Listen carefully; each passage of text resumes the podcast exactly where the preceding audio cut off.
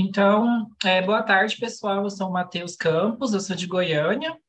É, eu sou licenciado em História pela PUC Goiás e sou mestrando em Estudos Literários no programa de pós-graduação em Letras da UFG, orientando do professor Pedro Carlos Lousada Fonseca, e sou financiado pela FAPEG.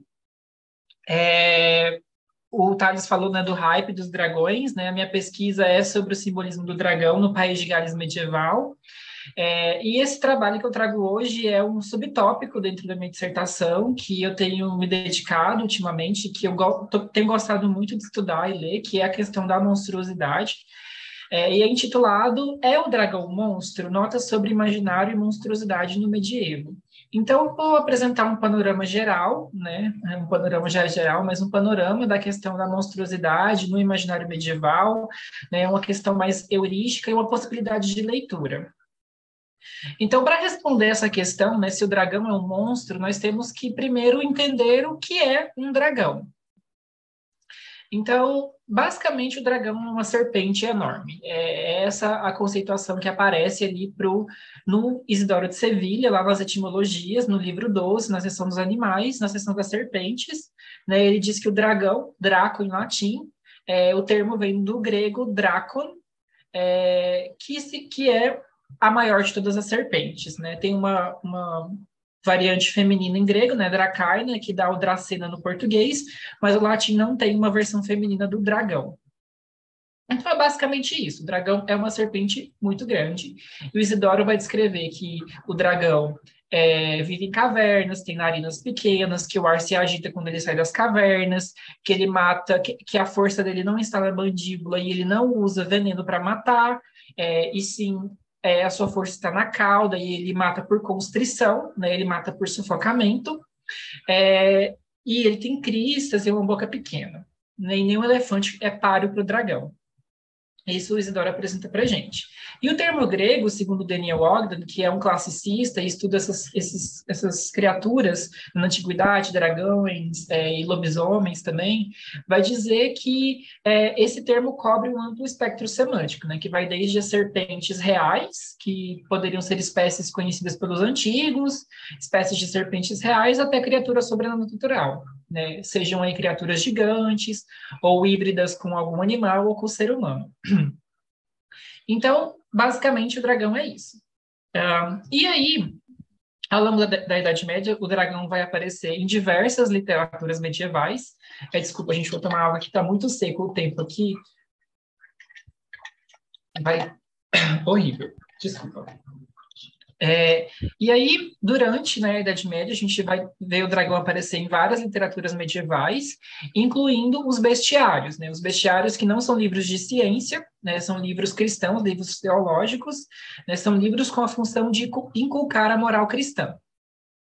E aí, o dragão é descrito nos mesmos termos, né, nesses bestiários, é, nos mesmos termos do Isidoro de Sevilha, só que ele acrescenta a alegoria do diabo como do dragão como o diabo. Então, ele descreve o diabo com as mesmas características do dragão e diz que é, o diabo é, é o maior de todos os répteis, como é o dragão, né, que ele tem uma crista, que ele vive em cavernas e que o ar ao redor dele arde porque o diabo é, se transforma em anjo de luz quando levanta de regiões baixas. E ele engana o tolo com falsas esperanças de glória e alegrias mundanas. Então, a gente tem aí uma aproximação do diabo com é, o dragão que apresenta, né, que confere uma característica negativa para o dragão. Só que isso não é exclusivo dos bestiários, porque isso já está nas escrituras e principalmente no livro de Revelação, né, principalmente ali em Revelação 12, nos primeiros versículos, né, que fala ali, ali é, desculpa, gente, que fala ali sobre a batalha entre Miguel e o dragão, né, que diz que apresenta esse dragão cor de fogo com sete cabeças, dez chifres é, e sete diademas, que é, arrasta um terço das estrelas do céu com a sua cauda, e que foi expulso do paraíso, né? E aí ele é o grande dragão, a serpente antiga, o diabo ou Satanás. Então a gente tem uma conexão aqui entre o dragão e o diabo e entre a serpente edênica, né? Que é, é o sedutor de toda a, a terra habitada. Né? Então é interessante, por exemplo, porque ele fala do dragão cor de fogo aqui, e nos bestiários o dragão é. O Isidoro fala isso, os bestiários retomam que o dragão vem de regiões quentes, como a Etiópia e a Índia, e né, ele arrasta um terço das estrelas com a sua cauda, o que lembra também a força do dragão estar na cauda. Né? Então, a gente tem várias camadas de sentido para o dragão, para essa figura, que é basicamente uma serpente grande. Né? E uh, um ponto interessante do, do dragão medieval é que ele tem diversos fenótipos também. Então, aqui eu trouxe essa imagem do livro do Honegger, que ele vai focar nesse ponto da vasta é, iconografia do dragão. Então, em iluminuras iniciais, na marginália, é, em qualquer tipo de fonte imagética, a gente vai ter uma variabilidade da, da imagem do dragão, né? Vários tipos, várias formas. Isso aparece na literatura porque o dragão ele é nomeado de diversas formas também. No latim aparece o Hermes ou Serpens, que também serve para o dragão, e nas línguas vernáculas a gente tem diversas é, é, termos para descrever essas criaturas. Né? E aí muitos se perguntam, será que aí os autores ou os escritores, os, os recitadores estão descrevendo diferentes, é, diferentes criaturas, com tipos de criaturas diferentes? Não sabemos, pode ser que sim, no Beowulf isso fica um pouco mais explícito, mas é provável que a audiência medieval não estivesse interessada nas caracterizações pormenores dessa figura e entendia o dragão, então, como sendo essa figura ameaçadora que está ali servindo como uma, um empecilho, né? E isso aparece muito nas agiografias. É, bom, então, a gente entendeu mais ou menos o que é um dragão, né? Mas o que é um monstro, né?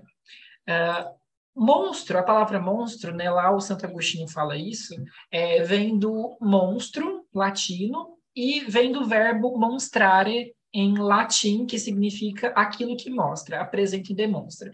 Então, o monstro é basicamente algo que revela, mostra alguma coisa. Mas o que?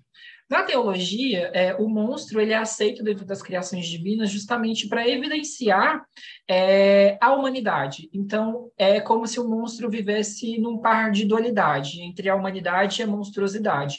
E o monstro serve justamente para ressaltar é, essas características perfeitas da criação é, de Deus, né, do homem, do ser humano. Uh, e uma característica, mas uma outra característica do monstro na Idade Média, né, nos tratados de ciências, nos tratados teológicos também, é, é, a questão do hibridismo. Né? O hibridismo é, é um qualificador do que é monstruoso, é, especialmente na teratogênese. A teratogênese é o nascimento de monstros, né, tanto de animais quanto de humanos. Então, se uma pessoa, um animal nasce com características que são consideradas híbridas, é, seja é, animal humano, e, essas, e esse hibridismo tem um aspecto feroz, né? É, isso é considerado uma espécie de monstruosidade, tanto que o hermafroditismo é considerado uma monstruosidade, e a gente vai ver criaturas híbridas em diversos é, em diversas fontes medievais. Aqui eu trouxe essa essa imagem aqui que é de um, é uma escultura é, em Notre Dame, é, que é essa figura aqui é, serpentina, ah, que é meio serpente, meio mulher, é chamada de Draconcopedes, né, que é basicamente a serpente edênica, né? Então a gente tem essa característica híbrida dessa criatura, um dos tipos de hibridismo, né? Mas o hibridismo ele pode ser explicado por, por uma vertente teológica que vai pensar a questão da monstruosidade como um castigo, ou uma vertente não teológica que vai pensar aí, né, o cruzamento interespecial, né? E é, pensando nisso, eu trago as sete teses sobre monstros, né, do Cohen, o Maurício está aqui, a gente já discutiu bastante sobre isso, é, conversamos sobre isso, né, eu gosto muito do, do, Jeffrey Cohen, que é um medievalista, inclusive, ele tem um livro sobre teoria dos monstros, que não é sobre medieval necessariamente, mas é, sobre monstros em geral, e ele apresenta essas sete teses na introdução. Então, ele diz para a gente que os monstros são corpos culturais, ou seja, a gente consegue entender um dado momento, um sentimento, um contexto específico por meio né, dos, dos corpos dos monstros, dos monstros que a sociedade é, cria. E lembrando que os monstros, uma característica principal dos monstros é justamente essa incapacidade de ser enquadrados é, em modelos muito específicos. Eles são, eles fogem a qualquer tipo de categorização. Daí os monstros sempre escapam, né? De que os monstros eles sempre reaparecem nos textos, nas fontes. Então, ele vai dar o exemplo do rei Arthur, que enfrenta gigantes, mas esses gigantes reaparecem em toda a literatura arturiana. Os monstros são arautos da crise de categorias, ou seja, os monstros eles questionam né, essas categorias que são tão evidentes para a gente e naturais, né, como gênero, sexualidade e, e raça também. É, as duas outras é, teses, né? Os monstros habitam nas fronteiras da diferença e policiam as fronteiras do possível, porque os monstros, se a gente pegar os mapas e até a literatura e a arte em geral, a gente vai ver que os monstros estão sempre na fronteira, nas bordas, porque é esse o lugar que escabem, porque o monstro ele não é aceito ali né, como algo central. Por isso que a gente tem, por exemplo, na marginalia dos manuscritos, muitos monstros, né? Eles estão ali para mostrar para a gente, né, como eles são criaturas que são híbridas e fogem de categorização, eles estão ali nesses lugares de não lugar, nesses lugares de passagem. E eles policiam, né, esses lugares. A gente vê isso nos mapas medievais. É, por exemplo, e aí um ponto interessante que o Cohen traz é que os monstros, eles mostram para a gente que às vezes a curiosidade é mais punida do que louvada. Aí ele parte para uma perspectiva psicanalítica, né, para falar a questão do desejo, né, do que o, que o medo dos monstros revela uma certa forma de desejo, uma certa forma de objetificação, de desejo reprimido, né. Isso acontece muito por questões de gênero, por exemplo, né, como figuras femininas são monstrificadas, né. E nesse sentido eles permanecem ali nesse limiar, nesse limiar da possibilidade, como eles são seres que escapam qualquer categorização e são híbridos, eles podem, ser, eles revelam uma potencialidade né, escondida. Então, tendo isso em mente, né, é, como a gente pode pensar a monstruosidade no imaginário medieval? Uh, eu entendo o imaginário como um sistema mais ou menos coerente de imagens, que podem ser visuais ou textuais, e que tem é, uma organização própria e tem uma função catártica, e elas se organizam e são organizadas em torno de núcleos de sentido, né, que criam constelações semânticas e que funcionam analogicamente. Então, o imaginário é simbólico, porque as imagens elas nunca significam algo em si mesmas, mas remetem a uma cadeia de sentidos. Uh, e dessa forma, né, esses sistemas imaginários, eles, eles destacam-se de um outro conjunto, que, é, que cria um conjunto mais restrito e assim é um infinito. Então, o Gilbert Durand vai falar do imaginário como uma bacia semântica, ou seja, como um rio que flui e cria fluentes ou correntes antagonistas que confrontam a corrente estabelecida e é, cria, uma, cria uma nova corrente estabelecida, e assim sucessivamente. Né? Então, o imaginário ele é ele não é estanque, ele é, é dialético e é possível é, se utilizar dele constantemente e fazer releituras. Isso eu estou tirando do Churran e do Hilário Franco Júnior. Uh, e aí eu acho muito interessante esse conceito do Siegfried, Siegfried Christoph, que fala da cornucópia de monstros. Então ele vai dizer que os autores, recitadores, artistas medievais vão trabalhar com uma cornucópia de monstros, ou seja, são criaturas que vêm de mitos, fábulas, alegorias e bestiários, e os autores eles não necessariamente criam algo novo, eles podem criar algo novo com esses monstros na medida em que eles organizam esses mitemas é, de uma forma única. Mas essas criaturas que eles mobilizam, os dragões, os lobisomens, os vampiros, eles vêm de uma longa tradição, né, nos ombros dos gigantes.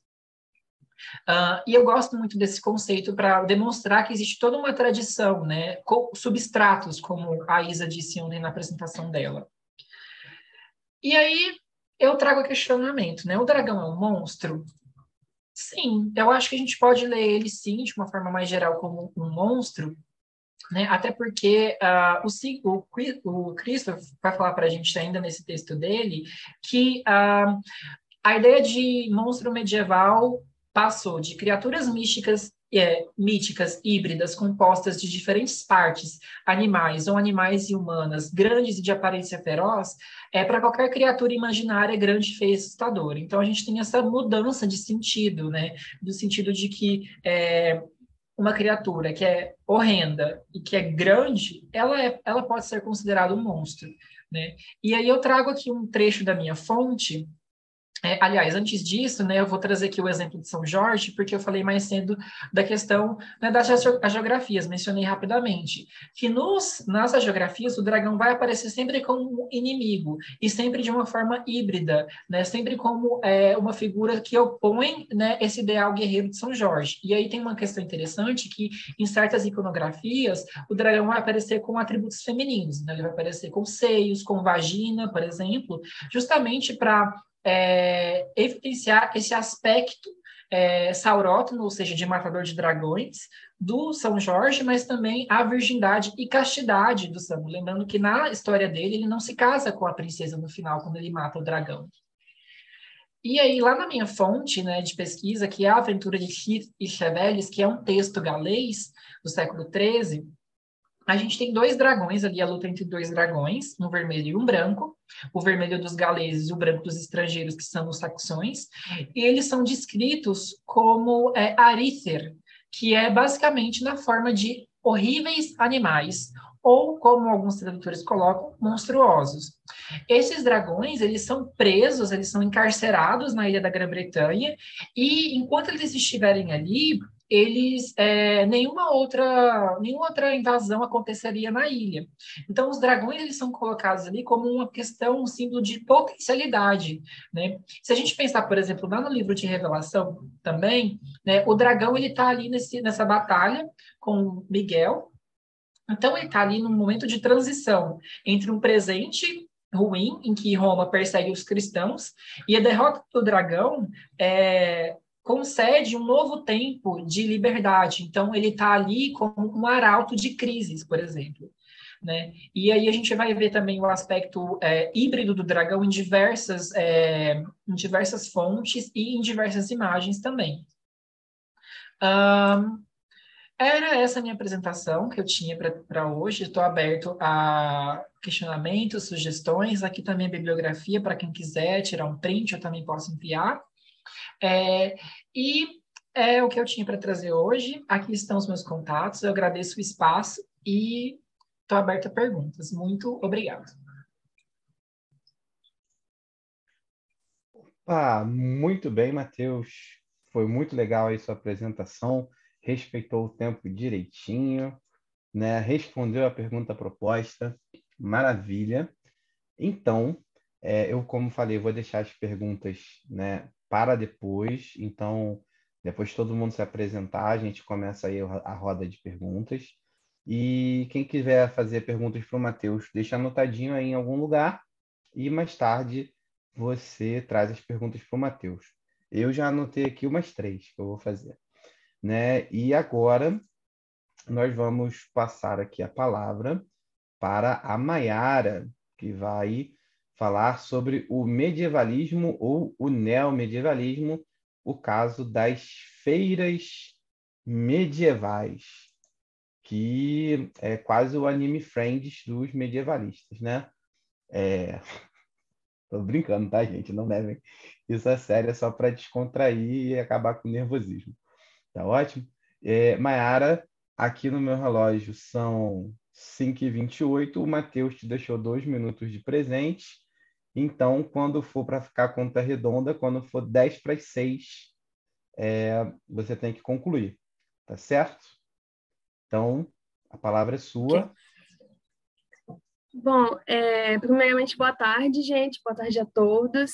É, eu gostaria de pedir licença para manter a minha câmera desligada, porque eu vou compartilhar os slides e para evitar qualquer queda de internet, enquanto o colega estava participando, eu acabei caindo também. Então, só para evitar que isso aconteça durante a apresentação, eu vou manter a câmera desligada. E eu vou compartilhar os slides aqui, só um minuto.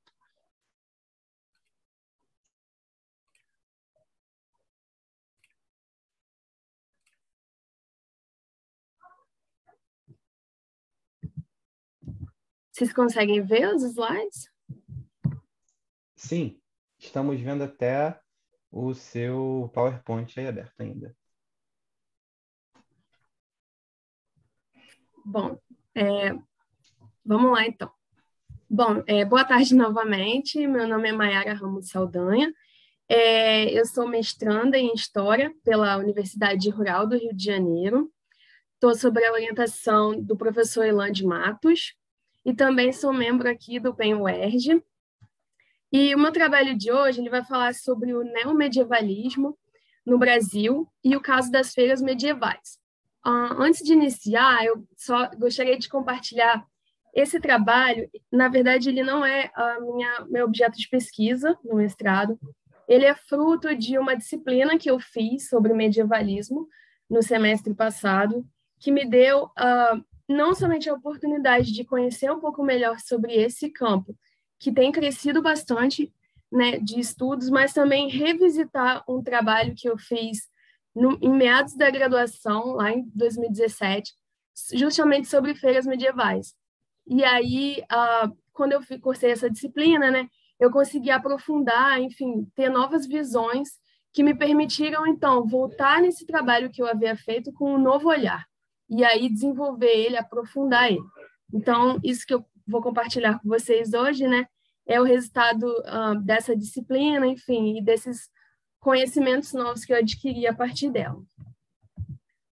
Então, é, o meu objetivo né, principal com esse trabalho foi perceber como o medievalismo e o neomedievalismo, enquanto campos acadêmicos, eles têm crescido e aprofundado as discussões né, acerca do interesse que a Idade Média ainda desperta nas pessoas. E, a partir disso, propor algumas reflexões sobre as ideias de Idade Média que a gente encontra, por exemplo, nas feiras medievais do Brasil. Hum, e aí, né, para começar falando um pouquinho sobre o, me o medievalismo e o neomedievalismo como campos de estudo, né, o desenvolvimento desse campo e conceitos.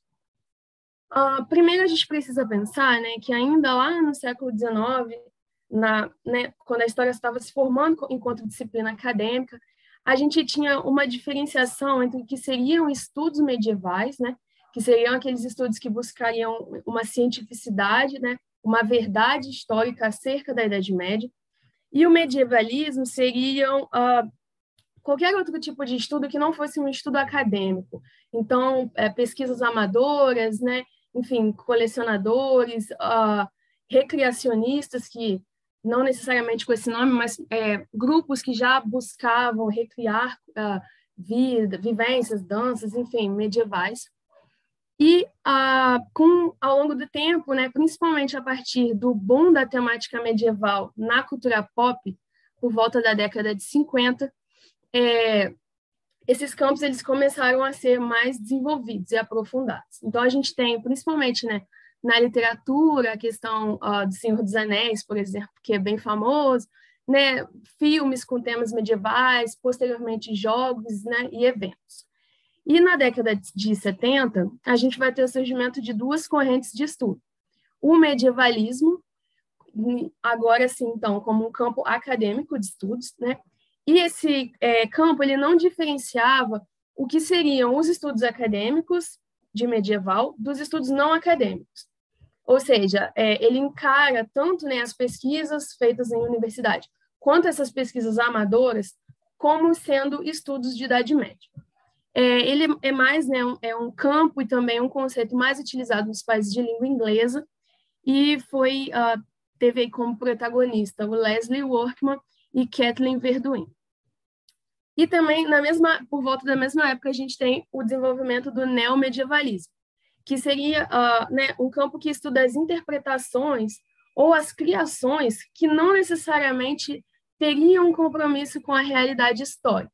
Ou seja, toda essa questão de mídia, filmes, uh, recriações, hoje em dia os eventos, tudo isso que as, as próprias ideias que as pessoas têm acerca de Idade Média seriam os objetos desse campo de estudo.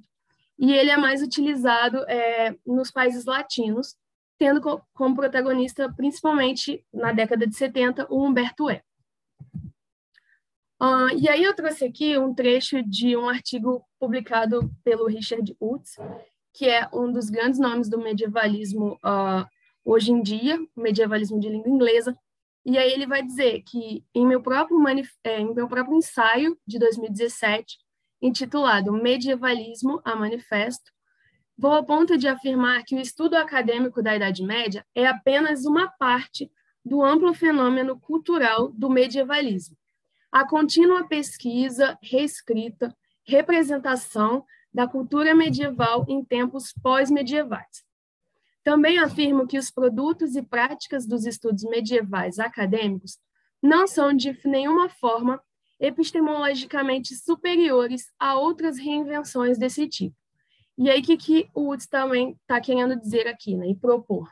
Que esses estudos acadêmicos, é, eles não devem estar hierarquicamente separados das outras formas de estudo que também são feitas é, em Idade Média.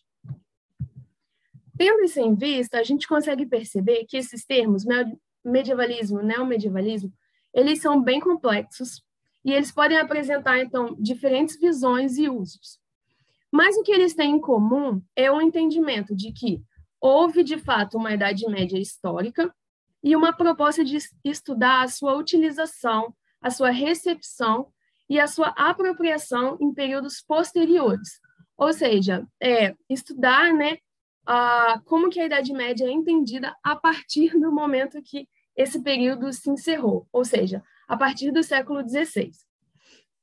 Esses estudos eles se mostram cada vez mais importantes para que a gente possa compreender as ideias de Idade Média que circulam na sociedade, né, e como elas são utilizadas.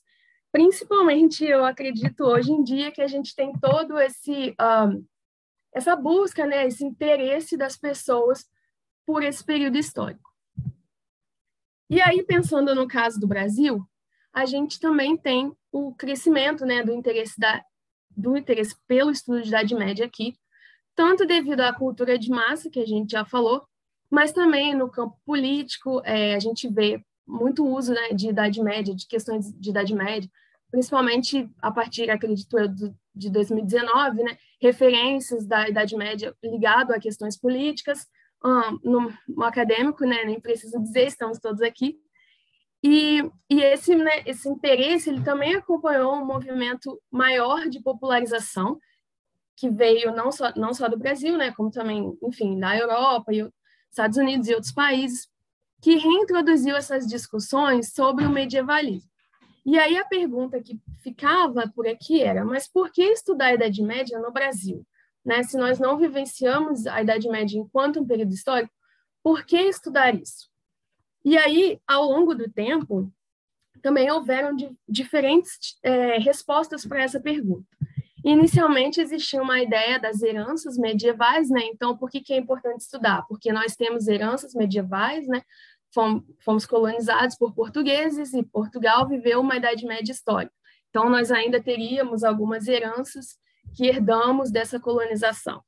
Uma outra resposta também que já foi dada seria a questão das continuidades. Ah, bom, não exatamente temos heranças medievais, mas temos continuidades. Como seria isso? ah, uma certa dança que tem alguns elementos que a gente diz que são elementos medievais. Então, isso significa que é uma continuidade de um tipo de dança própria da Idade Média. Isso foi uma outra resposta que também já foi dada. E então, hoje em dia, nós temos também uma outra resposta que é acerca das apropriações. E é uma resposta que principalmente o neomedievalismo ajuda a dar. E como que é isso? É pensar que ainda que nós não uh, vivenciamos né, a Idade Média enquanto período histórico, nós temos ideias de Idade Média, nós temos uh, formas de representação da Idade Média que são particulares nossas. E por isso é importante estudar a Idade Média no Brasil, porque nós também produzimos todas essas ideias, todas essas representações, todas essas apropriações de questões medievais alguns estudiosos do, desse tema no Brasil, eles advogam a favor do uso do termo neomedievalismo. Por quê? Porque eles entendem que ele representaria de forma mais assertiva o objetivo de estudar os usos da Idade Média em épocas pós-medievais, além também de ser uma forma de resistência à utilização de termos uh, colonizados por uma historiografia inglesa dominante. Então, o que, que seria isso, né? É, esse, é, esse, a utilização né, do neomedievalismo conecta o estudo de Idade Média também aos estudos pós-coloniais. E isso permite pensar nos usos da Idade Média em locais onde esse período não existiu historicamente, como foi o caso do Brasil, mas pensar isso para além de uma ideia de herança ou de continuidade, mas sim entendendo que são feitas apropriações que são exclusivas desses locais. Então, nós temos é, um artigo de 2021 uh, ah, que foi escrito né, pelos pesquisadores uh, Nádia Altschul, Maria Eugênia Bertarelli e o Clínio Amaral, e eles dizem que, no sentido que entendemos o neomedievalismo, ele se oferece como uma potente teoria capaz de analisar uma série de aspectos da cultura latino-americana e pode contribuir para descolonizar o conhecimento. Aqui, não temos castelos medievais, não temos guerreiros mitológicos, mas não precisamos tê-los. O que é fundamental que possamos fazer é compreender como um complexo mecanismo de apropriações de um imaginário, já inventado e mobilizado desde o século XVI, produziu algo novo e sui generis desse lado do Atlântico. Ou seja, uh, como né, que esse, esse imaginário que ele já vem sendo trabalhado, mobilizado desde o fim da Idade Média, ele ao longo do tempo se desenvolveu e produziu uma coisa nova e muito, né, muito particular no nosso caso aqui do Brasil. É, então, né, portanto, esses estudos eles entendem que antes do uso e da ressignificação da Idade Média tem que existir a criação de uma ideia de Idade Média. E, e a, a ideia, né, a criação de uma ideia de Idade Média é algo que está longe de ser feito somente por intelectuais nos espaços universitários. Com isso, a gente entende que os estudos nos campos do medievalismo e do neomedievalismo, eles podem ser muito úteis para ajudar a pensar sobre as ideias de Idade Média que circulam, por exemplo, nas feiras medievais brasileiras. Hum, a partir do, desse trabalho né, que eu fiz, desse estudo, eu levantei alguns tópicos que eu vou compartilhar aqui com vocês, né? Acerca das feiras medievais do Brasil. Ah, atualmente, né, a maior parte dessas feiras ela é realizada aqui no Brasil, nas regiões sudeste e sul do país. Mas algumas universidades, também até uh, escolas de educação básica de outras regiões, elas também têm promovido esses eventos como uma forma de incentivar os estudos sobre o período, por exemplo. Entre as feiras mais destacadas nos sites de busca, quando a gente faz uma pesquisa, por exemplo, no Google, né, vão aparecer principalmente a Feira Medieval Carioca, que é aqui do Rio de Janeiro, a Feira Medieval Sesc, que é do Rio Grande do Sul, e essa feira ela acontece em diferentes cidades, e a Feira Medieval do Parque Histórico de Carambeí, no Paraná. E essa, esse exemplo é interessante porque é um parque e ele tem toda uma estrutura montada né, já, e onde eles fazem, se eu não me engano, ainda é anualmente a feira medieval. A maioria dessas atividades, né, das atividades que são promovidas nessas feiras, são voltadas à música, dança, gastronomia e lutas, por exemplo. E o objetivo geral é o entretenimento embora uh, uma proposta pedagógica também esteja envolvida. Por exemplo, no caso da Feira Medieval Carioca, né? Uh, existem grupos recreacionistas, por exemplo, que têm um, um, trabalho, todo um trabalho de pesquisa, e eles geralmente estão presentes nessas feiras. Na Feira Medieval do Parque Histórico, eles têm o próprio setor né, histórico do museu, que trabalha com algumas atividades de cunho pedagógico durante as feiras. Então, isso são coisas que a gente consegue observar. E um outro ponto também é que o, é o valor comercial né, de muitas dessas feiras, ele auxilia na divulgação de uma ideia de medievo que venda, ou seja, aquela ideia que geralmente está ligada à fantasia ou misticismo. Por exemplo, nas feiras medievais a gente vê bastante questões ligadas a oráculos, né, tarô, essas coisas. A gente vê muito essa questão é, que o colega trabalhou, né, dos animais fantásticos, a, é, dragões, etc. Enfim, tem um pouco essa ligação. E aí, né, pensando então nas ideias de Idade Média presentes nas feiras, a gente é, pode perceber que ainda que tem um contraste, né, aquele contraste conhecido lenda negra versus lenda dourada, ou seja, aquela ideia de idade média mais é, idade das trevas, né? Então a luta, questão de cruzados, cruzadas, é, enfim, é, guerreiros, etc. Também essa lenda dourada, ou seja, os, né, a questão mitológica, os animais, fadas, a, elfos, etc. Isso está bastante presente nesse diário das feiras, né? E geralmente isso é construído ou com base na cultura de massas, né, que a gente já falou, literatura, filmes, ou também no tipo de ensino que ainda vigora nas escolas brasileiras.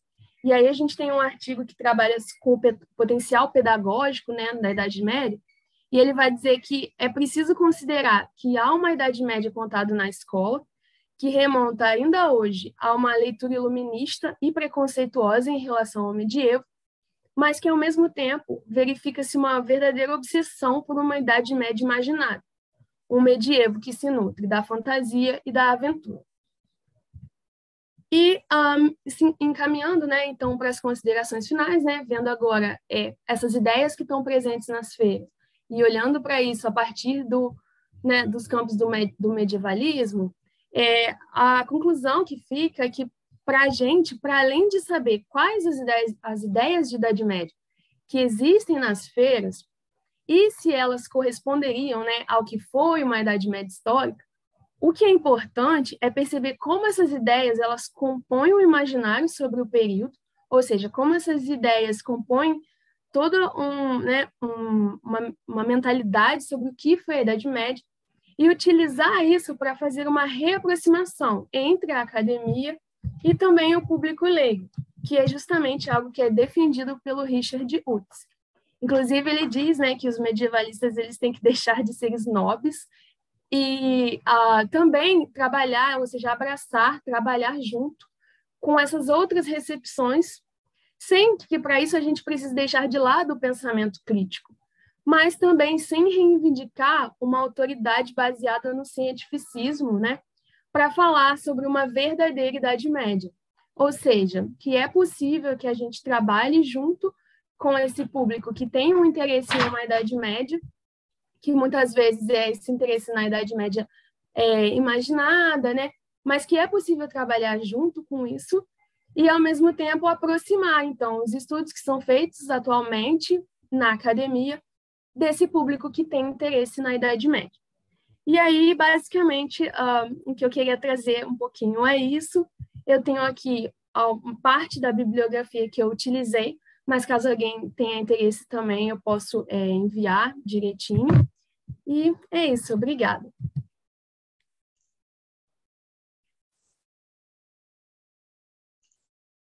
Opa, Mayara, muito obrigado, foi excelente também tá aí, o nível tá altíssimo. Estou até pensando aqui em retirar minha apresentação, que vocês estão mandando muito bem, então de parabéns. É, mais uma pessoa respeitando o tempo, isso aí também é algo fenomenal. É, é só dar mais cinco minutos para todo mundo, esse negócio de 15 minutos tinha que acabar. É, e agora, vem aí, né, para falar do Ricardão, digo, do Ricardo I, Coração de Leão, o Maurício, né? E Maurício, você já está aí com tudo pronto?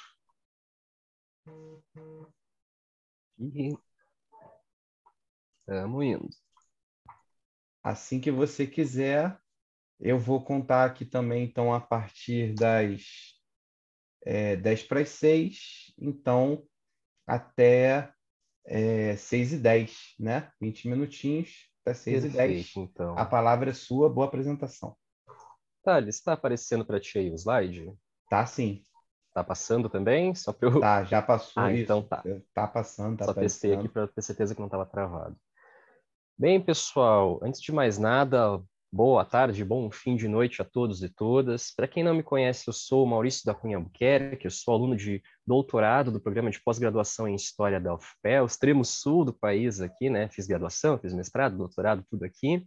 E, atualmente, ainda sou aluno da UERJ também, sou aluno do CEAM, curso de especialização em História Antiga e Medieval. Então eu posso dizer que de certa forma eu estou meio que em casa aqui apresentando. Eu gosto muito dos eventos que o PEN organiza, o PEN, o ERG e o, F, e o FRJ, né? Agora tá todo mundo junto. Então, fico muito feliz de estar aqui novamente nesse espaço, né? Mas sem mais delongas, pessoal, eu vou apresentar para vocês um pouquinho do que eu venho desenvolvendo no doutorado, O título, a princípio, acredito que vai ser esse o título da tese mesmo, que se chama O Rei, o Herói, o Ícone, a Ricardomania Vitoriana e a construção da imagem oitocentista de Ricardo I. Então, para começar, gente, pelo personagem, obviamente, né, para não ficar uma coisa muito perdida. Se a gente contar lá desde o medievo até os dias de hoje, o Ricardo I seria o 28º, se não me falha a memória, de um total de 66 reis e rainhas que portaram a coroa inglesa do medievo até os dias de hoje. A maioria, obviamente, conhece ele pelo apelido de Ricardo Coração de Leão, um apelido que é dado já por cronistas de sua época, muito em função de sua coragem e por causa de sua maestria nos assuntos da guerra. Nosso amigo viveu, lutou, governou na segunda metade do século XII, e ele teve um reinado relativamente curto entre os anos de 1189 e 1199 depois de Cristo, dez anos de reinado. E esse período, segunda metade do século XII, ele é muito marcado por sendo o movimento do Império Angevino. Vamos lembrar que desde quando Guilherme, conquistador, invade a Inglaterra, os reis da Inglaterra eles também possuem posses na França. Então, Ricardo não era só rei da Inglaterra, ele também era duque da Normandia, duque da Aquitânia, conde da Gascônia, do, o conde de Anjou, Poitou. Ele, basicamente, ele tinha, além da Inglaterra, toda a porção oeste da atual França dentre os seus territórios. Esse período também é o período da cavalaria, quando as histórias do ciclo arturiano estão borbulhando, elas estão viralizando, fazendo maior sucesso nas cortes europeias. É o momento do Godofredo de Monmouth, quando o mito arturiano nasce da, mais ou menos da maneira como a gente conhece, e aí é um momento também, contexto, em que surge o Chrétien de Troyes, que vai expandir o ciclo arturiano, focando não no rei Arthur, mas sim nas histórias dos seus cavaleiros. E é um momento também, né, pegando aqui o grande episódio, o grande marco da vida do Coração de Leão, que é o contexto da Terceira Cruzada, né? Nosso amigo aqui, o Ricardinho, como eu gosto de chamar, o Thales chamou de Ricardão, eu chamo de Ricardinho, ele é conhecido, talvez eu acho que pela historiografia de todos os lugares da Europa, inclusive na cultura popular, como sendo o grande rei da Inglaterra que lutou nas cruzadas e teria, entre muitas aspas, peitado o Saladino, ou até colocado o Saladino de joelhos. É um exagero muito grande falar isso, mas não raramente a gente pode cruzar com algum discurso midiático, algum autor que pode salientar esse tipo de coisa. Na historiografia, o nosso amigo Ricardo ele costuma ser dividido em três momentos específicos. Uma historiografia medieval, que trata ele pensando aqui em historiografia insular, tá, pessoal? Porque minha pesquisa lida mais com a Inglaterra, especialmente com a Inglaterra, né?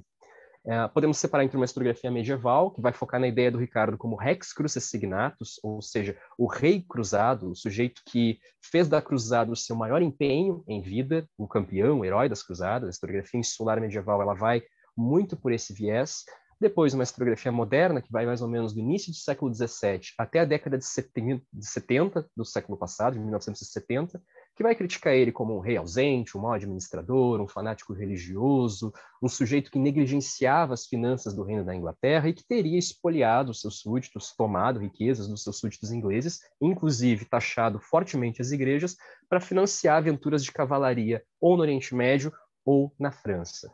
E uma historiografia, uma terceira historiografia que vigora há mais ou menos meio século, mais ou menos uns 50 anos, marcada por um sujeito chamado John Gillingham, que vai tentar reabilitar a figura do coração de leão. Vai dizer que, no fundo, ele não era rei ausente, ele não era mau administrador, coisíssima alguma. Muito dessa suposta ausência que ele teria, porque dos seus 10 anos de reinado, especula-se que ele teria passado apenas seis meses a um ano na Inglaterra, mas ele vai dizer que isso era uma coisa normal. O pai dele, o Henrique, fez a mesma coisa, o, outros monarcas anteriores e posteriores também teriam feito coisa parecida. Então ele vai reconsiderar uma série de pressupostos sobre o Ricardo, e desde então podemos dizer que a historiografia inglesa tem visto o Ricardo com olhos um pouco mais positivos. Mas, via de regra, podemos dizer que o Ricardo, Coração de Leão, se, se, vamos dizer assim, ele se classifica como sendo um desses personagens que suscita uma série de paixões entre historiadores de épocas e regiões muito distintas.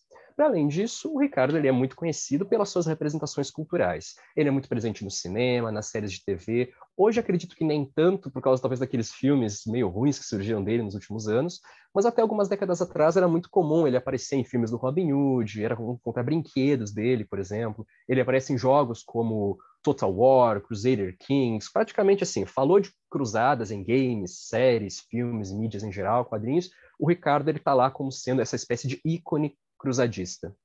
E um pouco do que eu tento mostrar na minha tese, esse tem sido o meu argumento desde a qualificação, a qualificação eu comecei com uma ideia e acabei mudando para outra, é mostrar que isso não é um processo de agora, esse processo de comoditização do Ricardo Coração de Leão não é uma coisa que vem com a indústria cultural, obviamente, com, com, os meios de comunicação de massa, mas sim que já no século XIX, principalmente na era que nós, no período, período que nós chamamos de era vitoriana, que vai de 1837 até 1901, já viu uma certa comoditização, uma amplitude de produtos culturais dos mais diversos em que a imagem do nosso amigo Ricardinho estava presente. Quem já viu a minha apresentação certamente já está mais do que familiarizado com essa imagem que eu mostro. E eu coloco aqui, fico até um pouco abarrotado de informação, né? Mas justamente para a gente pensar o quão presente esse personagem era na cultura vitoriana, especialmente na cultura visual do século XIX inglês. É pintura, é charge de jornal, ilustração de todos os tipos que vocês podem imaginar, objetos aqui, como a gente pode ver ali na esquerda, que é uma estatueta decorativa, uma peça decorativa dessas de se ter na sala de casa, e uma coisa cotidiana mesmo, né? Temos aqui, por exemplo, onde o mouse está passando agora, uma joia, um pingente esculpido em camafeu. Então, já podemos perceber que o personagem tem uma dimensão cotidiana muito grande. Temos aqui peças de porcelana. Aqui, bem à direita, temos um troféu de equitação, daquelas corridas de cavalo, né? O, era um esporte muito famoso na Inglaterra vitoriana. E aqui um, um, um artefato que eu sempre gosto de destacar, que é um cartão colecionável dos cigarros que vinha na época. Então, aquela coisa, a gente sabe, obviamente, que o século XIX tinha esse culto ao passado medieval, entre várias formas, vários passados pré-modernos, de maneira geral, assim como Egito, antigo, passado celta, mas quando a gente começa a ver que um personagem adquire uma dimensão cotidiana, realmente, não está presente só na pintura, na literatura, mas sim em objetos que estavam presentes no cotidiano dessas pessoas, a gente percebe que realmente a coisa toma uma proporção realmente maior. Aqui eu faço um balanço matemático dessas produções, é a parte um pouco mais chata do trabalho, então é importante, obviamente, mas aqui para uma fala acaba que não, não vale muito a pena ficar me expandindo nisso. Mas aqui eu mostro para você só para a gente ver que o período onde nós temos o maior número dessas produções culturais que tratam do coração de leão é entre 1820 e 1860, ou seja, é a transição do período georgiano para o período vitoriano, no início do período da rainha, do reinado da Rainha Vitória, que é exatamente quando essa produção atinge o seu ápice. Até então, pelo menos na última vez que eu contei, eu tinha 103 obras, pensando aqui, pintura, ilustração, charge, mas também poemas, peças de teatro, peças de ópera, biografias populares também, porque a gente pensa muito a historiografia do século XIX dentro daqueles grandes nomes, pensando aqui em ilhas, no caso, David Hume, William Stubbs, Edward Gibbon também, mas havia, obviamente, uma série de outros livros que circulavam na época, autores populares que muitas vezes não são lembrados. E eu estou contabilizando aqui produções, artefatos historiográficos e culturais em que o Ricardo Coração de Leão ele tem uma presença grande. Eu não estou contando aqui coisa em que ele é só um coadjuvantezinho, ou onde ele aparece uma nota de rodapé. Estou pensando aqui, obviamente, artefatos que ele tem uma presença maior, né? E eu tenho chamado até então esse, não vou dizer culto, mas essa fixação dos produtores culturais do 19 pela figura do Ricardo, como a Ricardomania, uma estranha fixação cultural pela figura do coração de leão. E é uma coisa muito curiosa a gente pensar em mania, primeiramente porque já existe um precedente historiográfico para se pensar em manias do século XIX, podemos pensar aí a Margaret Bacos, famosa pesquisadora brasileira, que fala da egiptomania, existe a celtomania, e dentro da historiografia dos medievalismos de língua inglesa, existe também a Arthurmania, Inga Bryden chega a usar esse termo, e também a Alfredmania, que seria o culto às figuras, respectivamente, do rei Arthur e do famoso Alfredo de Wessex, né? Óbvio que por motivos muito diferentes. E o interessante da gente pensar uma mania e não o mito político, nem o Ricardo como lugar de memória, é que as manias elas não são necessariamente racionais, elas não nem sempre elas estão obedecendo, elas são regidas por impulsos políticos, memoriais específicos. Até porque, especialmente nesse momento do século XIX, o Ricardo Coração de Leão ele era muito criticado, ele era visto como, da maneira que eu coloquei para vocês, em geral, pelo, pelo menos pelos historiadores, como um rei ausente, um rei negligente, um quase um fanático religioso, mas de alguma forma as artes e a cultura em geral vão tentar balancear um pouco essa perspectiva em torno do Ricardo. Então vai nascer o que eu vou chamar aí da imagem canônica do Ricardo, que é como aquele sujeito que era um grande herói, um grande guerreiro, um grande líder, porém um péssimo governante, um péssimo administrador, que é mais ou menos a ideia que se tem dele popularmente até os dias de hoje. Eu tenho pensado o Ricardo como um ícone cultural. Eu acho que essa definição é a melhor para a gente pensar ele, não só no período vitoriano, mas também no século XX. Eu comecei a minha tese, pessoal, pensando o Ricardo como um mito político, mais ou menos da mesma maneira que os franceses pensam a Joana d'Arc, que os escoceses veem a figura do William Wallace, ou que os alemães vão ver na figura do Carlos Magno, não só os alemães, obviamente, mas principalmente eles. E a banca realmente não comprou essa ideia. Eles gostaram da ideia da Ricardomania, mas não gostaram da ideia do mito político. E eu fiquei com aquilo na cabeça, tá, se não é um mito político, então que que como é que eu vou definir esse culto, digamos assim, cultural, a figura do coração de leão? Eu fui para a ideia do lugar de memória, mas depois eu pensei que lugar de memória talvez seja muito arriscado, até porque os estudos de memória têm uma ampla bibliografia, que eu ia ter que ler coisa para caramba para falar dele como lugar de memória. E eu encontrei essa ideia do ícone cultural, né? A definição mais interessante que eu encontrei é essa do Scott e do Tomaselli, que vão nos, vamos dizer que um ícone cultural ele tem várias camadas de sentido e conotação, ele é capaz de sobreviver na cultura apesar de várias mudanças históricas, ele adquire um status exemplar expressando valores ou conjunto de valores de uma sociedade, e aqui entram, obviamente, valores como masculinidade, virilidade, cavalaria, coisas que o Ricardo realmente era atribuído desde lá da Idade Média. Ele atrai uma intensa mediatização, ou seja, ele está presente em suportes, linguagens muito diversas, com certeza é o caso do Ricardo no período vitoriano ele exerce uma certa sedução, ele possui um apelo popular, que pode ser um apelo religioso, político, social, moral, até sexual, se a gente pensar, por exemplo, as divas do pop, né? E a questão que eu acho mais importante do porquê realmente o Ricardo ele se afunila mais, pensando nessa recepção vitoriana do nosso amigo aqui, por que ele pode ser pensado mais como um ícone cultural do que como um mito político ou como um lugar de memória? Pela questão das múltiplas funções representativas que ele tem. Um ícone cultural, se a gente pensar aqui os exemplos que eu coloquei aqui do lado, um Che Guevara, um Lenin, Madonna, ou até personagens históricos como William Wallace, Joana d'Arc, Robin Hood, eles são, eles caracterizam muito por, por essa relação dialética entre a conservação de certas características que são essenciais para que esses personagens sejam lembrados e facilmente reconhecidos pelo grande público, e por um outro lado, essa maleabilidade, essa capacidade que eles têm de se adequarem a suportes, linguagens, contextos históricos diferentes e às vezes até adquirindo estéticas muito distintas, né? Eu dou o melhor exemplo que eu acho que é interessantíssimo, o Che Guevara, né, pessoal? Apesar de haver uma imagem mais conhecida dele, que é a famosa fotografia que está ali do lado do guerrilheiro heróico, que é a que passou por um processo de iconização maior, que a maioria dos muito jovem tem no estojo, tem na camiseta e tudo mais.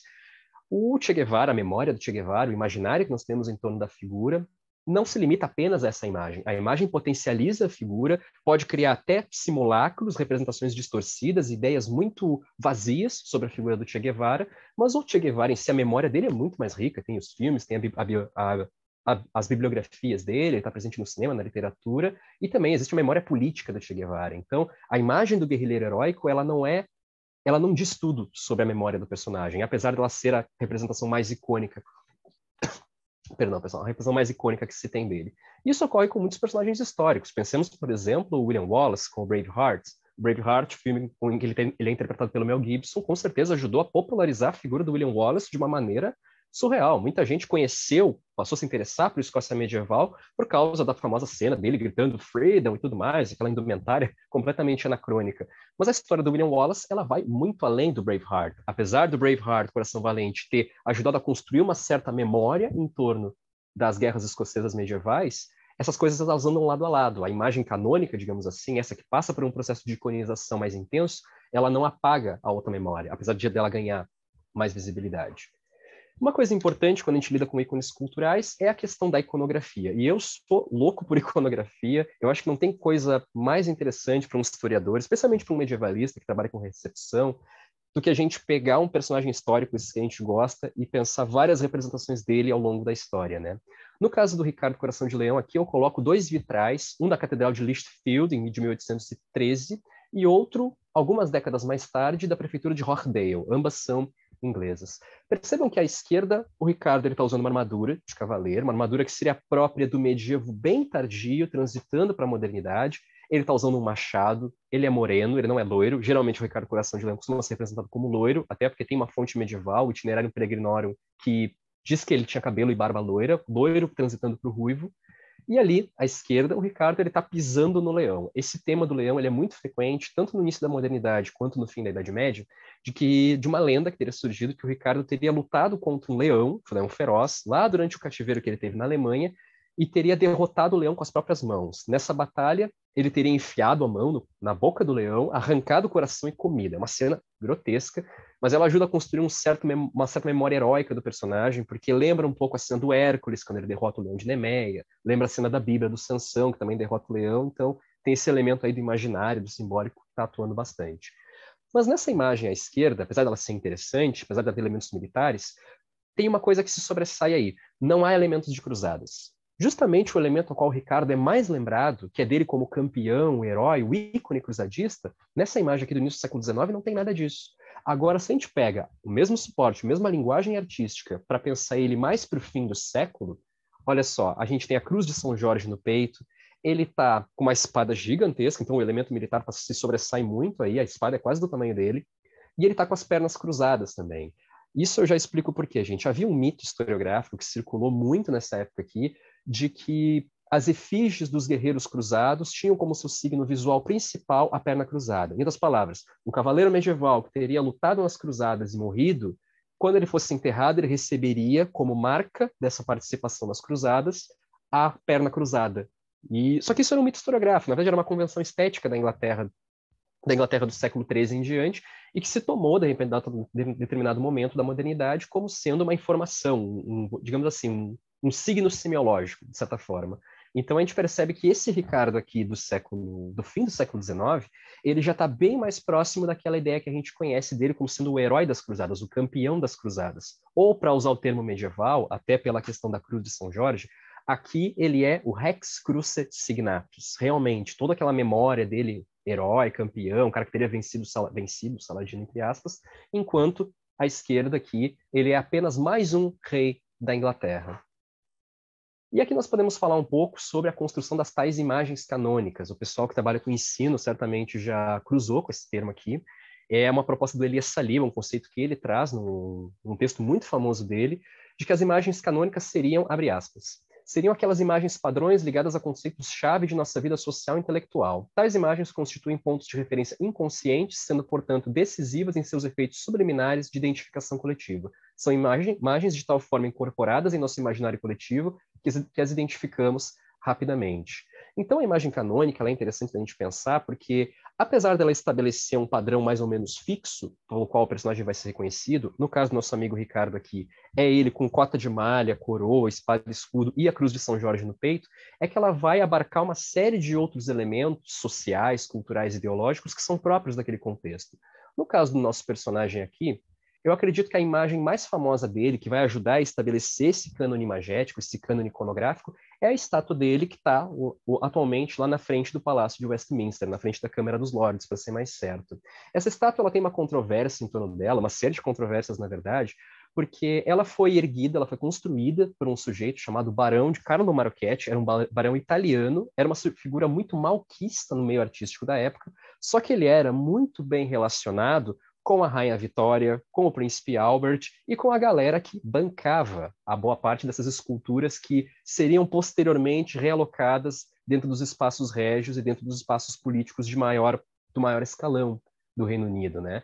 E ele constrói essa estátua que está lá até hoje, né? Provavelmente é uma das imagens mais famosas que existem, existem desse personagem para a grande exibição de 1551. E a recepção foi extremamente ambígua. Ela foi vários críticos falaram, por exemplo, poxa, o que caberia na exibição de 1851, que era para mostrar o poder da indústria inglesa e a qualidade das artes inglesas, colocar um rei que lutou nas cruzadas, sabe? Uma espécie de um fanático religioso, maluco, católico, no meio de uma exibição que era de uma nação protestante, principalmente, e uma nação industrial, que se apresentava ao mundo naquele momento como sendo a grande potência industrial, né?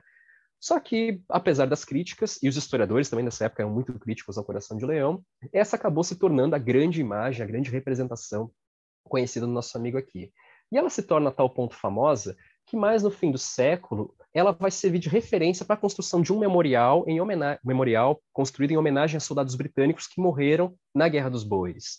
Esse memorial ele está lá em Northampton, no caso, ele é de 1853 e ele narra a Batalha de Jaffa, que teria sido a grande vitória do Ricardo contra o Saladino, vitória entre aspas, né? Vamos lembrar que os vitorianos, século XIX de maneira geral, eles dramatizam muito esses conflitos. A historiografia atual não tem o Ricardo como sendo o cara que venceu o Saladino, muito longe disso. Ele teve vitórias modestas, obviamente. Não que ele tenha sido derrotado pelo Saladino, mas ficou num impasse mais ou menos estranho. A gente pode falar um pouco mais disso depois. Mas a gente percebe aqui que a estátua, digamos assim, melhor dizendo, a imagem que é colocada no memorial nada mais é do que aquela representação que está na estátua, porém colocada num pano de fundo histórico com a cruz de São Jorge no peito. Então, acho que seria mais ou menos isso, pessoal. Já estou chegando aí nos meus 20 minutos. Teria mais um bocado de coisas para mostrar para vocês. Eu estou bem no fim já do doutorado, concluindo a tese já. Então, gostaria de mostrar uma série de outras coisas, mas em respeito aqui ao tempo, eu vou encerrar por aqui. Mas fico à disposição de vocês para dúvidas, questionamentos ou qualquer coisa que tenha ficado tenha ficado pendente. Novamente, muito obrigado, espaço, muito obrigado a paciência. Desculpa se eu falei demais, falei muito rápido, mas seria isso e passo a palavra para o nosso próximo comunicador ou comunicadora. Muito obrigado, Maurício. Fique tranquilo que com certeza haverão muitas perguntas. Seu trabalho está muito interessante, muito rico aí, realmente é, é, faz jus, é um trabalho que já está perto da conclusão. E aí você vai ter bastante tempo lá na hora das respostas às perguntas para trazer ainda mais informações e enriquecer ainda mais a sua contribuição, que já foi excelente. E para nós darmos aqui prosseguimento, né? Agora é a vez da Milena, que vai falar das cores, né, na Idade Média e nas animações, numa animação Ramon Lu, né, feita recentemente aí no meio da pandemia, já em 2020 que ela saiu, é, me lembrou de um quadrinho que eu gosto muito, que é A Cor da Magia do Terry Patrete, né? Cores são sempre interessantíssimas. Então, sem mais delongas, são 6 e 10 agora, né? Mas como o relógio acabou de virar aqui, vamos considerar aí 6 e 11, 6 e 12, até a Milena acabar de se acertar. Então, nós vamos até 6 e 32. Passo a palavra para ela, uma ótima apresentação. Boa noite, pessoal. Só para confirmar, vocês estão conseguindo me ouvir bem e ver o slide? Sim. Tá. É, de novo, boa noite, eu sou a Milena Queiroz, sou graduanda em História pela Universidade Federal da Paraíba, então a gente saiu do Sul e está subindo agora para o Nordeste. Eu faço parte do Gradales, o grupo de estudos medievais, e vou apresentar um recorte dos meus resultados do projeto de, de iniciação científica que participo atualmente, é, que é um, um projeto que está sob orientação do professor Guilherme Queiroz de Souza, também da Universidade Federal da Paraíba. O projeto em si, ele busca analisar a representação do mundo medieval na animação digital Ramon Liu, que ela foi, é, ela foi colocada para o público em 2020. Entretanto, aqui eu vou apresentar apenas um recorte dessas minhas análises que diz respeito ao uso de luz e cores na animação. Sobre a fonte que eu utilizo, trata-se de um material produzido em 2016 pela LADAT, que é a Unidade de Animação e Tecnologias Audiovisuais da Universidade das Ilhas Baleares. A direção é do criador da empresa, Juan Montes de Oca. São sete capítulos, com dez minutos de duração cada um. Apesar da sua elaboração ela ter começado em 2016, foi só em 2020 que a animação ela foi liberada para o grande público. E hoje é, é bem fácil de encontrá-la na internet, inclusive ela está disponibilizada no YouTube. É, e aí, antes de tratar sobre a animação, é importante que eu introduza o personagem, que ele é o protagonista da animação e que, apesar de não ser o foco das minhas análises, é indispensável para a narrativa, já que ele faz parte do medievo que eu vou analisar. O Raymond Liu, ele foi um filósofo que nasceu na ilha de Maiorca, em 1232, onde parte da sua família havia ganhado terras por ter lutado junto a Jaime I na Guerra da Conquista.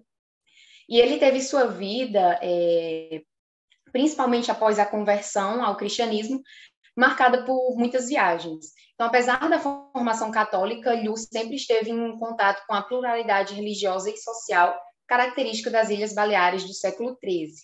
E aí, só para inserir um pouco vocês nesse cenário das Ilhas Baleares, que para mim, antes dessa, desse projeto, ele era um cenário muito estranho, é, os períodos que marcam a existência e o desenvolvimento das Ilhas Baleares durante os séculos X ao, ao XV, mais ou menos, são dois.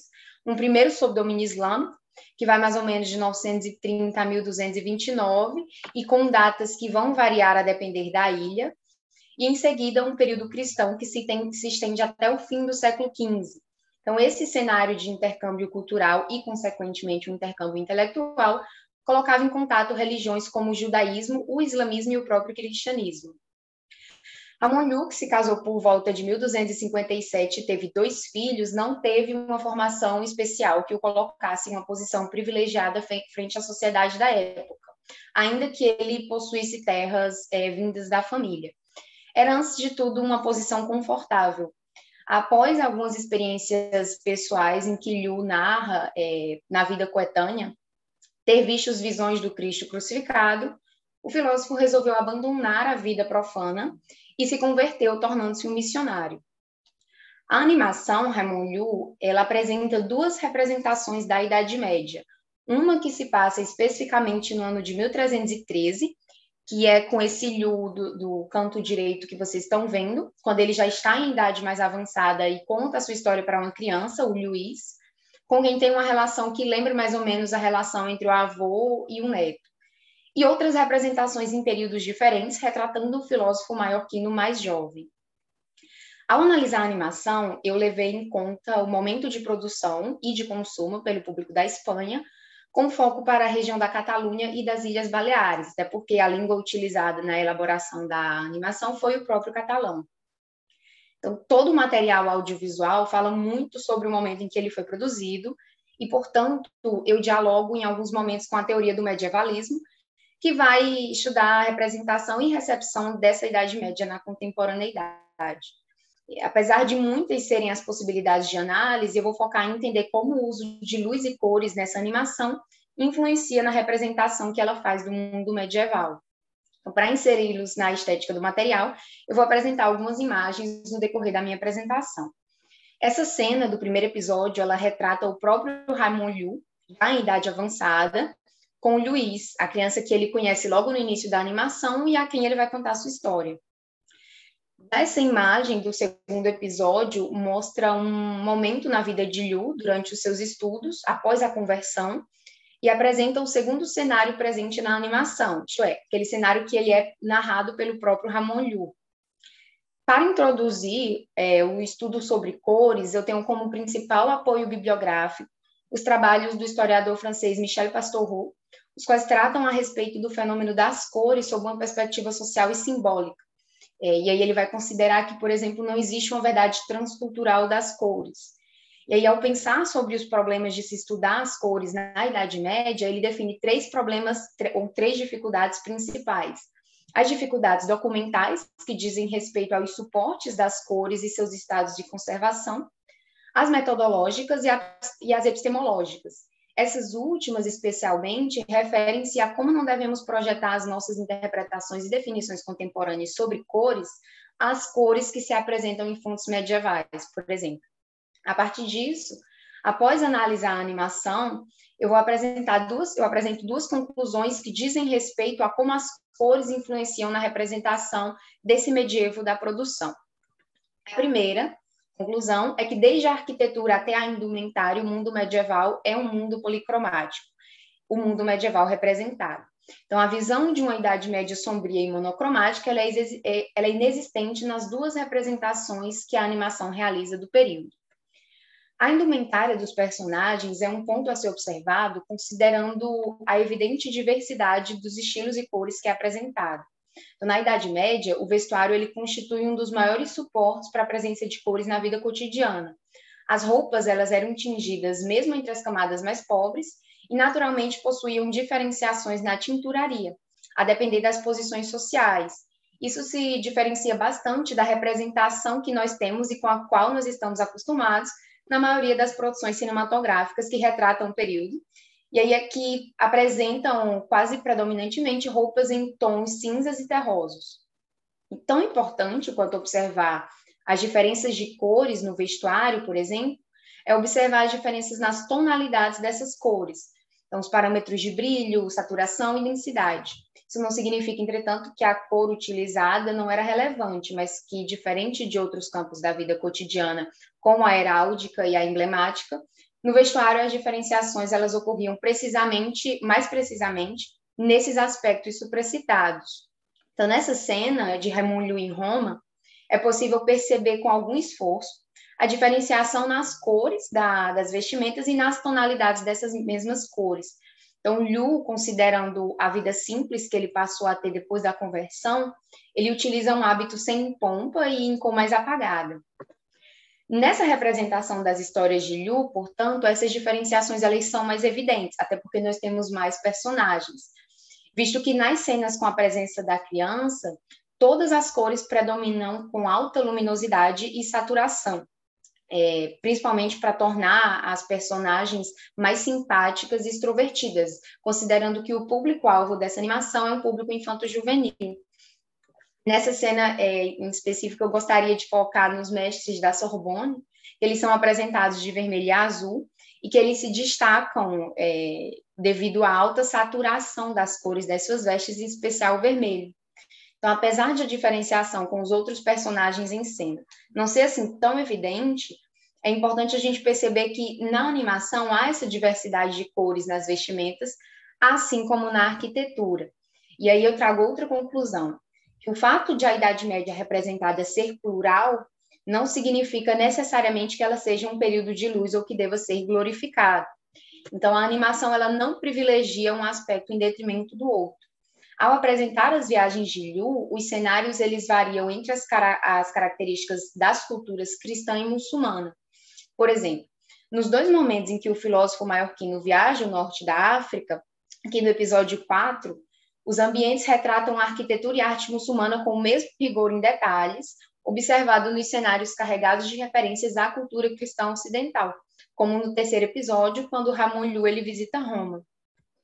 É, da mesma forma, no segundo episódio, ao apresentar o momento em que Ramon Liu escreve o seu primeiro livro, o livro da contemplação em Deus, a animação não se limita a citar o primeiro tratado de Liu, mas ela expõe o porquê de ele ter sido escrito em três línguas, em árabe para os muçulmanos, em latim para os mestres da Sorbonne e os reis, e em catalão para, os, para o público em geral. E ele não só explica como ele traz esses personagens para a cena, é, e, por fim, nós percebemos que sim, né, eu trago a pergunta é, que se a Idade Média de, é representada, ou as Idades Médias representadas nessa animação, ela repre, representam um mundo de cores, sim. É, os cenários medievais retratados são cenários policromáticos e que, além de tudo, ainda trazem diversos espaços de cores. Então, passam, eles, um, espaços de cores que passam pela vestimenta e vão até a arquitetura. Então, trata-se de uma produção audiovisual que se distancia de muitos estereótipos apresentados pela dita medievalidade, o conceito que é explicado pelo José Rivaim Macedo, e que diz respeito a uma forma de apropriação do medievo que se afasta da historicidade e se aproxima da mitificação. É, então, essas são as minhas referências, e finalmente eu agradeço a todos pela atenção. Muito obrigada.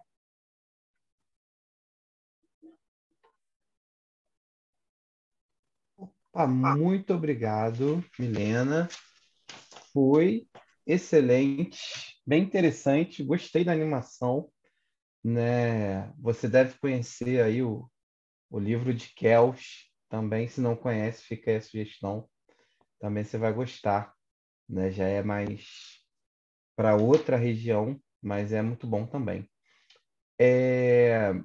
E agora, pessoal, calma aí, deixa eu. Ah, Pronto, tinha dado aqui na, na tela cheia e estava tava aparecendo aqui gigantesco. Pronto, saiu. É, agora é minha vez, né? então, é, eu não tenho slide, não preparei nada disso, né? A minha, o meu trabalho, ele não é tão assim visual quanto o de vocês, né? ele é mais old school um pouquinho. É, aqui no meu relógio está marcando 6h23, então vou esperar virar aqui para 6h24 e vou considerar que eu tenho então até 6h44 para terminar a minha apresentação. É, vou aproveitar para me apresentar direito, né? Quando me apresentei direito lá no começo, eu me chamo Thales Rezende, eu sou professor doutor em História Comparada pela UFRJ, fui orientado pela professora Andréia Frazão, lá do PEN da UFRJ, que também foi orientadora da Rosiane, que estava aqui com a gente no começo, e de mais um monte de gente aí, né? É, comecei minha jornada lá em 2008, ainda na iniciação científica, e vim desenvolvendo esse trabalho até terminar aí uma longa jornada, fechando com a tese de doutorado. Certo? Já virou meu relógio aqui para 6h24, então eu vou começar. É, e com o que, que eu trabalhei nesse tempo todo? Né? Eu trabalhei com representações do diabo em as geografias medievais e a cada etapa eu fui mudando o foco do que eu queria fazer até chegar ao doutorado, em que eu me distanciei da análise é, das representações do diabo nas geografias medievais per se e fui para é, o conceito de demonização. Fui fazer uma discussão teórica sobre esse conceito de demonização. Né? É, na etapa final da minha formação, também no doutorado, eu acabei trabalhando com três agiografias mariológicas, né? três agiografias focadas no culto à Virgem Maria, é, o Milagros, de Nossa Senhora, de Gonzalo de Berceu, é, o, as Cantigas de Santa Maria, do rei Alfonso X, o sábio da Espanha, e o Liber Maria, que é um pedaço do livro é, Liber Jesu and Maria, do Juan Gil de Zamora, que foi um franciscano muito importante, né? foi uma liderança forte lá, é, chegou a ser é, é, é primado lá da província dele, lá em Santiago de Compostela. Todas essas agiografias foram produzidas ao longo do século XIII, mais da metade para o fim, nessa ordem que eu falei. Né? Primeiro os milagros, do Gonzalo de Berceu, depois as cantigas e, por fim, o Liber Maria. Existem, claro, sempre aquelas disputas né, e, e debates sobre a exatidão das datações, mas às vezes elas se aproximam um pouco mais, podem ter sido feitas até meio que simultaneamente, às vezes, em outras estimativas, existe um intervalo considerável entre cada uma delas, é, e elas falam muito com públicos diferentes, né? Daí a possibilidade de fazer a comparação entre esses documentos. É, o Gonzalo de Berceu ele foi um padre, é, mas ele foi educado e manteve é, relações a vida inteira com o mosteiro de São Milão de Lacogolha, que era um mosteiro beneditino que vinha de uma posição bastante proeminente já para um momento é, de início de declínio no século XIII e o Gonzalo de Berceu foi um escritor ali por encomenda para várias obras sobre é, é, as geografias ali produzidas no âmbito do Mosteiro de São Milão de Lacogolha.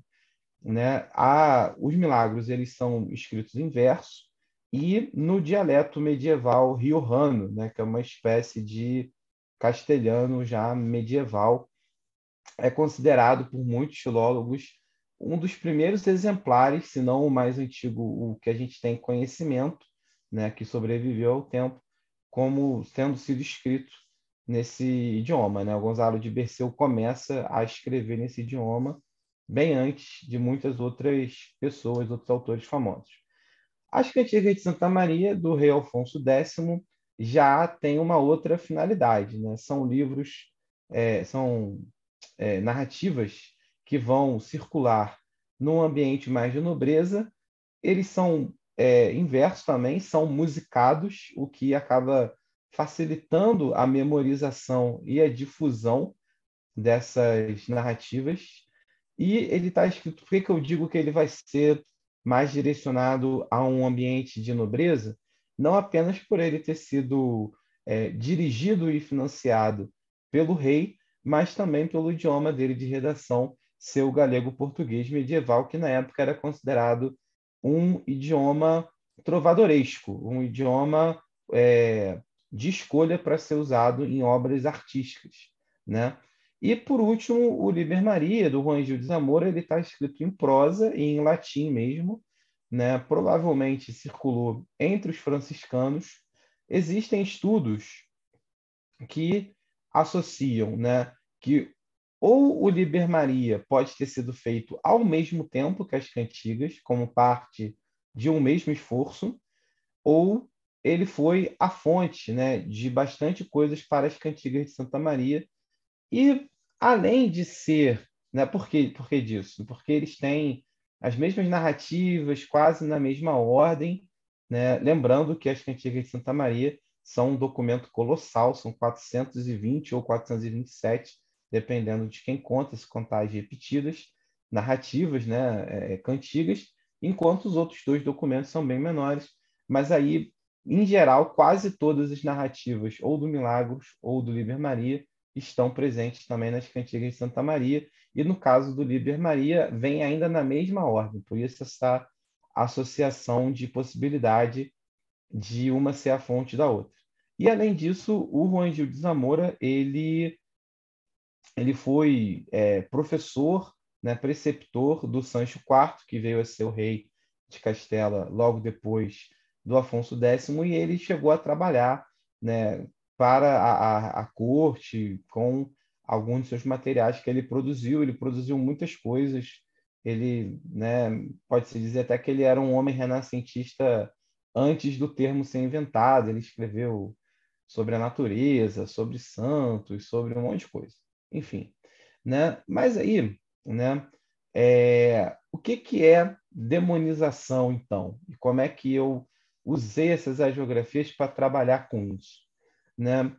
É, no, no linguajar comum, demonização muitas vezes é usada apenas como você falar muito mal de alguma coisa, colocar a culpa de tudo em, em alguma pessoa ou em algum grupo, né? E querer né, tirar essa coisa, essa pessoa de circulação ou de uma visão positiva, atribuindo muitas características negativas a isso, né?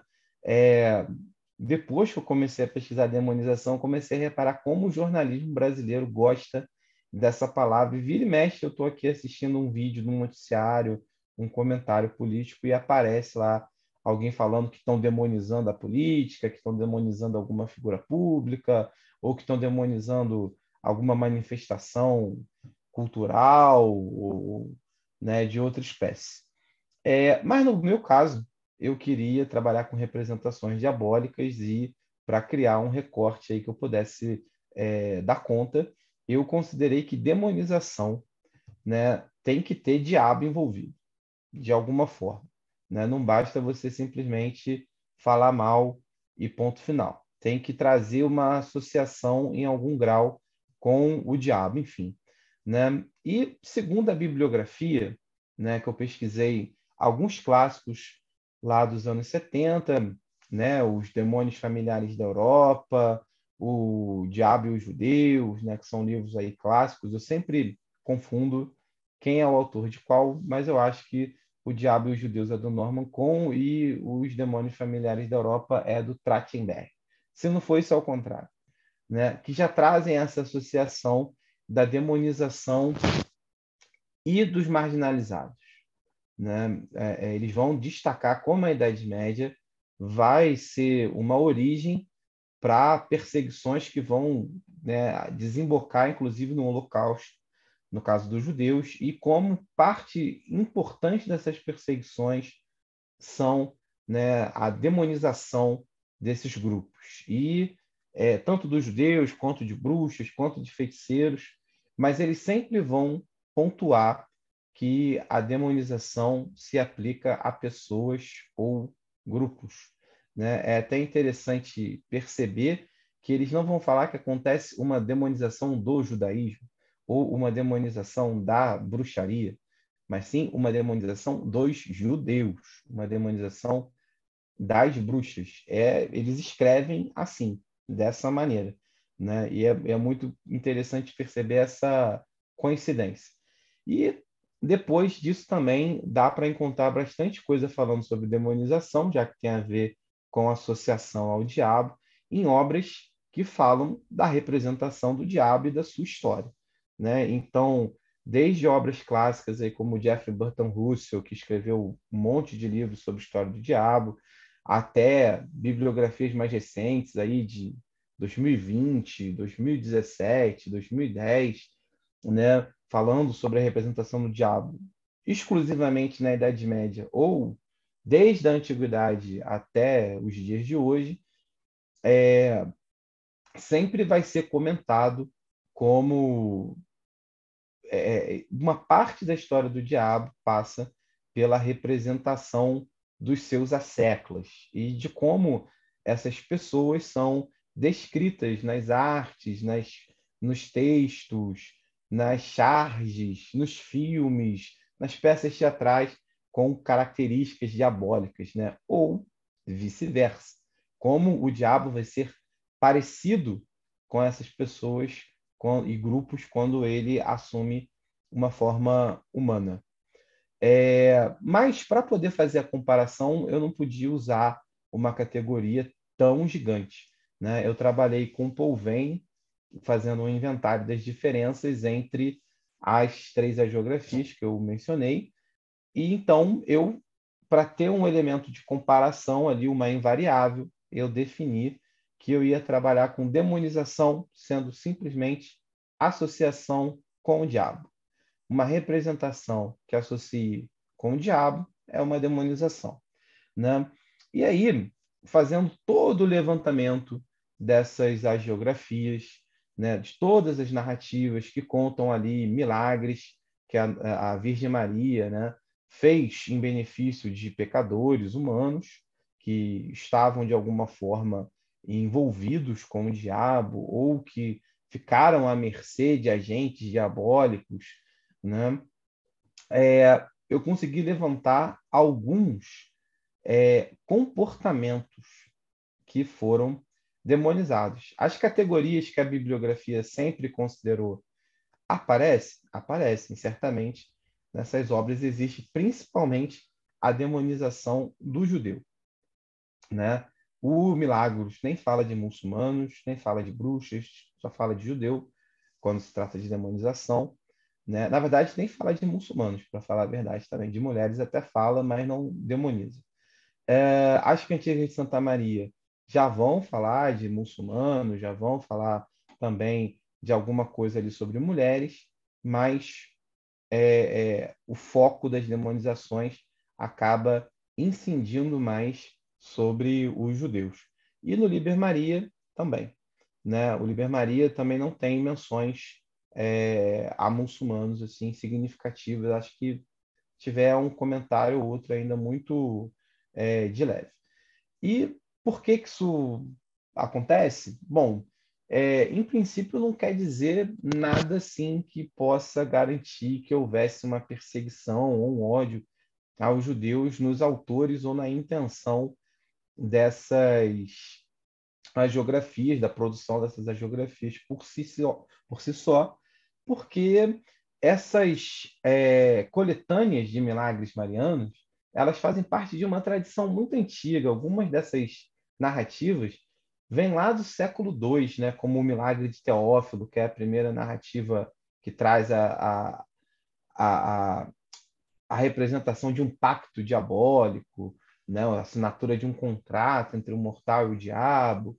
É, então, são versões. Né? Essas versões vão sendo reproduzidas, recriadas, readaptadas, traduzidas, reescritas em várias formas e idiomas, e sempre na maneira em que elas vão sendo é, é, é, recriadas, elas também vão sofrendo alterações e certos detalhes são enfatizados, outros são é, sublimados ou removidos, e a história vai ganhando as intencionalidades que esses autores é, desejam, né, de caso pensado, ou simplesmente deixam transparecer como um, um, um sinal do seu da sua inserção cultural, da sua inserção histórica, da sua inserção política, institucional, né, de educação também, enfim, né? Mas e os comportamentos, né? Que comportamentos são esses, né? É, são comportamentos que os cristãos e, sobretudo, quem é do clero, né? Mas os cristãos em geral deveriam evitar, né? Então veja bem que aí a demonização não está incidindo sobre grupos marginalizados ou excluídos ou vistos como inimigos ou como ameaças, mas sim entre os próprios cristãos, algumas coisas eles não deveriam fazer, porque essas coisas ou são do diabo ou colocam eles sob poder, né, na mira do diabo ou sob o direito do diabo. Né? O diabo passa a ter direitos sobre eles ou sobre suas almas.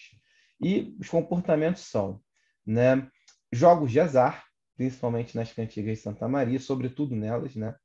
É, a fornicação, a quebra do celibato ou da castidade, no caso de clérigos, sacerdotes, monges, a desobediência às regras monásticas, né, como consequência do que eu acabei de citar, o suicídio, a apostasia, a traição do seu senhor, né, muitas vezes, na hora de é, aceitar, né, fazer um pacto diabólico, é, há uma representação como a, o, o, ser humano está fazendo um, está se tornando um servo, né, um vassalo, na verdade, de um novo senhor e renegando Maria, Jesus, que seriam os seus senhores anteriores.